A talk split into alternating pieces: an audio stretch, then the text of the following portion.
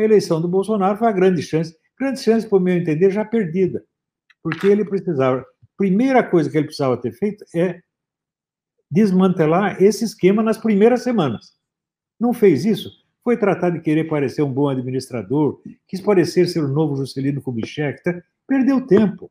Então, eu acho assim, o Bolsonaro é um sujeito que ele aprecia né, ser insultado, aprecia ser humilhado, aprecia ser achincalhado, porque tudo que ele faz é para perder a guerra.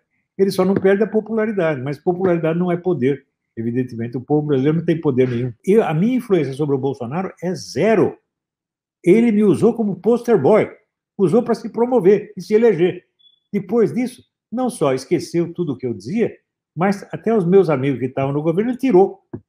Para mim, isso não significa nada, porque é, eu só indiquei dois ministros por uma questão de educação, porque ele me convidou para ser ministro da Educação. Eu não aceitei, então, já que eu não aceitei, eu falei, bom, então por educação deixa eu indicar alguém para lá. Não, era, não, era, não foi um ato político, foi um ato de é, polidez pessoal, foi somente isso.